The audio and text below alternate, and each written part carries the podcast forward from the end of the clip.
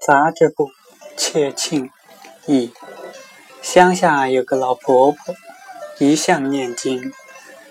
她家有个古铜磬，有个小偷儿包了一包石块，背着来到老婆婆的家门外。外面的人问他：“你在卖什么东西？”偷儿答：“铜磬，我卖铜磬。”小偷儿进入屋内，发现厅中没有人，于是就丢下石包。背着铜磬朝内室问：“要买磬吗？”内室的人说：“我家中有。”小偷儿抱着铜磬从老婆婆家出来，家内外没有人察觉这个小贩竟然是个小偷儿。